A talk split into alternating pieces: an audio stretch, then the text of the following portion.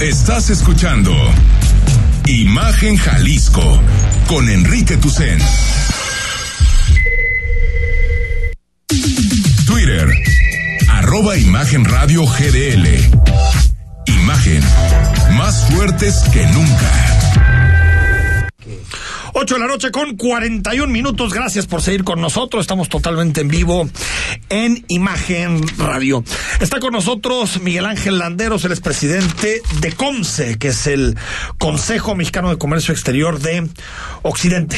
Miguel Ángel, ¿cómo estás? ¿Cómo te va? Muy bien, muchas gracias por la invitación. Encantado de estar aquí contigo y con la audiencia. Oye, a ver, eh, hay en este momento un enfrentamiento bélico en, en, en Ucrania una invasión, para decirlo con todas sus letras, de Rusia a Ucrania.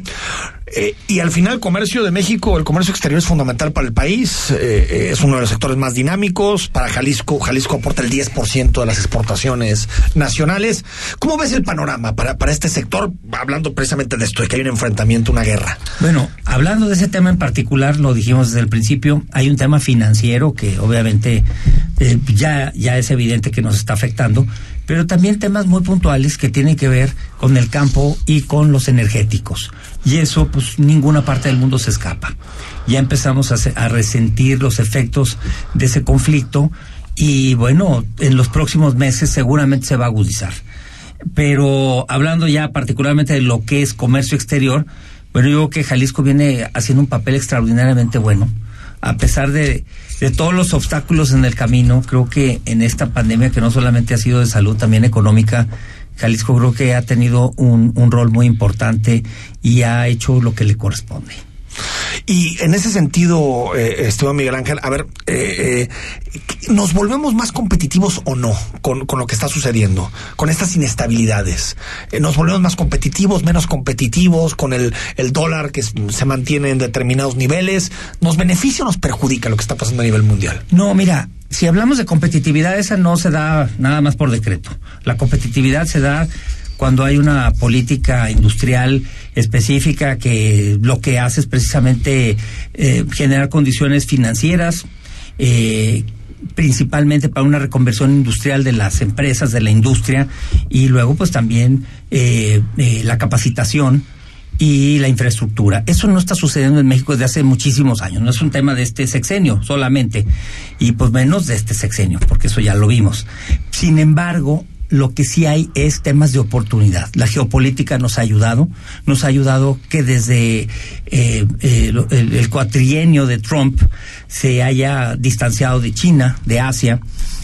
Pero eso no quiere decir que sea la solución absoluta, porque no lo hemos aprovechado completamente, pero nos ha ayudado. Hoy nos hemos convertido en el socio número uno de Estados Unidos que es el país a donde todo el mundo quiere exportar. Nosotros tenemos 3.500 kilómetros de frontera con ellos y creo que lo estamos haciendo bien. ¿Cuánto tiempo se habló de esto de diversificar, no? No, bueno, pues, pero... Ahora, te voy a decir una cosa, Jalisco se ha logrado diversificar más que el resto de México por 10%. ¿Qué porcentaje va, va... 70% de nuestras exportaciones van al norte a diferencia de lo que sucede a nivel nacional, que es 80%. Es decir, hay 10% menos de dependencia en Estados Unidos. Así es. Y, pues, bueno, Jalisco exporta prácticamente a todos los países registrados en la ONU. Nada más con diferentes cantidades. Obviamente Estados Unidos, nuestro principal destino de exportaciones, Canadá, Países Bajos, y bueno, hay una lista importante. Pero todavía hay mucho que hacer. ¿Qué, ¿Qué, estamos exportando? ¿Qué es lo más dinámico en este momento? Bueno, los tres sectores exportadores más importantes, el primero es la electrónica, el segundo es las autopartes. Aquí no tenemos armadoras importantes como lo hay en Guanajuato, en el Estado de México o en Querétaro. Aquí tenemos autopartes, que es algo que le sirve mucho a ese sector. Y el tercer sector, que es a, mí el que me encanta, es el del campo, que viene creciendo de manera importante. Y, y, bueno, es diverso, muy diverso el tema de exportaciones de Jalisco, pero también está muy bien arropado por el tema logístico. ¿Qué quiere decir con qué quiero decir con esto? Bueno, tenemos el aeropuerto de carga pura más importante de México, que tiene capacidad de exportación de 500 mil toneladas, de las cuales hoy nada más estamos aprovechando 200 mil, pero ahí vamos, y con un aeropuerto que está ahorita sufriendo una transformación muy, muy importante, no solamente para el tema eh, de transporte de pasajeros con una segunda pista, sino también para el tema de carga. Pero también tenemos el aeropuerto más, perdón, el puerto más importante de México, que es el de Manzanillo, que debería llamarse de Jalisco, que maneja más de 3.1 millones La de gente de. Colima se va a enojar con esto. Pues, estás bueno, diciendo, qué ¿eh? pena, Cuando pero te necesitan hacer allá, mucho, entonces van a necesitan decir, trabajarle, Oye, necesitan no, trabajarle". bueno, si ellos se llevan el nevado, que nosotros no nos llevemos Bueno. a Manzanillo, Pues ¿no? once que Pues un Nevado buen- está en Jalisco junto con el volcán. Así es, tienes toda la razón. Ahora es un, es un buen, es un buen cambalache. Oye, Miguel Ángel, ¿qué, qué, qué retos y desafíos hay en Jalisco? Es decir, ¿qué cosas se deben hacer, tanto a nivel público como privado, para impulsar aún más el sector de exportaciones? Pues yo creo que la inf- infraestructura, la infraestructura necesita una, una buena, buena, buena adelantada. La verdad es que ahí nos están haciendo falta paradores logísticos seguros que, dicho sea de paso, vamos a tener el primero antes de que concluya el año. Es un compromiso del gobernador, es un tema que propuso el COMS en la mesa eh, eh, económica cuando el inicio de la pandemia y vamos muy bien con ese tema. ¿Aparador logístico dónde? Fíjate que no, no, no nos gustaría ahorita mencionar eso por el tema de especulación de terrenos y cosas, pero ya viene el primero. Se necesitan mínimo cinco. Y eso también le va a aliviar la presión del transporte a la propia ciudad de Guadalajara. Río La Rosa. Presidente, ahorita que hablaba de las exportaciones y de la abismal diferencia entre lo que sería Estados Unidos y otros países, ¿qué país puede ser muy interesante y resulta que no se ha explotado del todo, por así decirlo? ¿Cuál país puede ser muy interesante a nivel América Latina que dices, ah, caray, aquí tenemos un punto pendiente? ¿Como destino de exportaciones? Sí, como un destino de exportación. Muy buena pregunta. Fíjate, eh, Jalisco, bueno, México. México tiene más de 14 tratados con más de 54 países. Y nosotros casi nunca volteamos a ver al sur porque estamos norteados. Nosotros tenemos un acuerdo comercial con Centroamérica y el Caribe.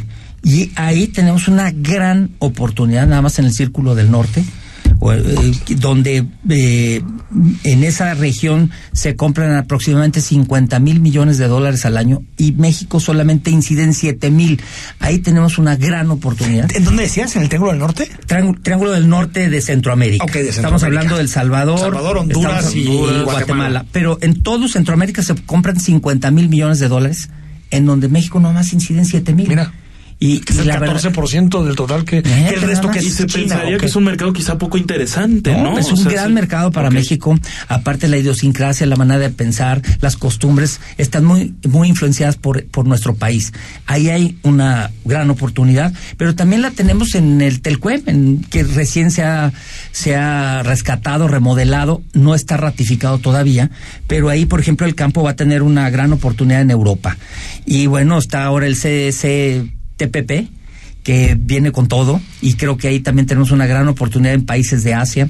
México tiene muchos destinos importantes donde Ahora, puede eh, diversificarse. Eh, Europa siempre ha sido cerrado en ese asunto, sobre todo el campo, ¿no? Pero ¿sabes Por la política este- agrícola común, ¿no? En este nuevo tratado, creo que México hizo una gran labor y precisamente en el campo se hizo un gran trabajo y vamos a tener una gran oportunidad. No se ha podido ratificar. Gracias a Dios, los eurodiputados españoles no se han puesto en contra nuestra después de las declaraciones del presidente, pero estamos seguros que se va a ratificar pronto. El que sería la segunda versión, digamos, Esa es la versión 2.0. del Tratado de Libre Comercio con la Unión. Europea, donde viene, por cierto, la cláusula democrática, eh, que habla precisamente de estos temas de derechos humanos que no le gustan demasiado al presidente de la República. Miguel Ángel, gracias por venir. Es No, tu casa. Un placer. Y ojalá estés viniendo más seguido. Esperemos que Jalisco se ponga a la altura de las circunstancias. Viene una etapa política pronto. Nos falta muy poco para llegar a ella y esperemos que en ese ánimo Jalisco esté a la altura de las circunstancias. Totalmente, gracias. Al corte, nos quedan unos minutos en imagen. El análisis político. A la voz de Enrique Tucent.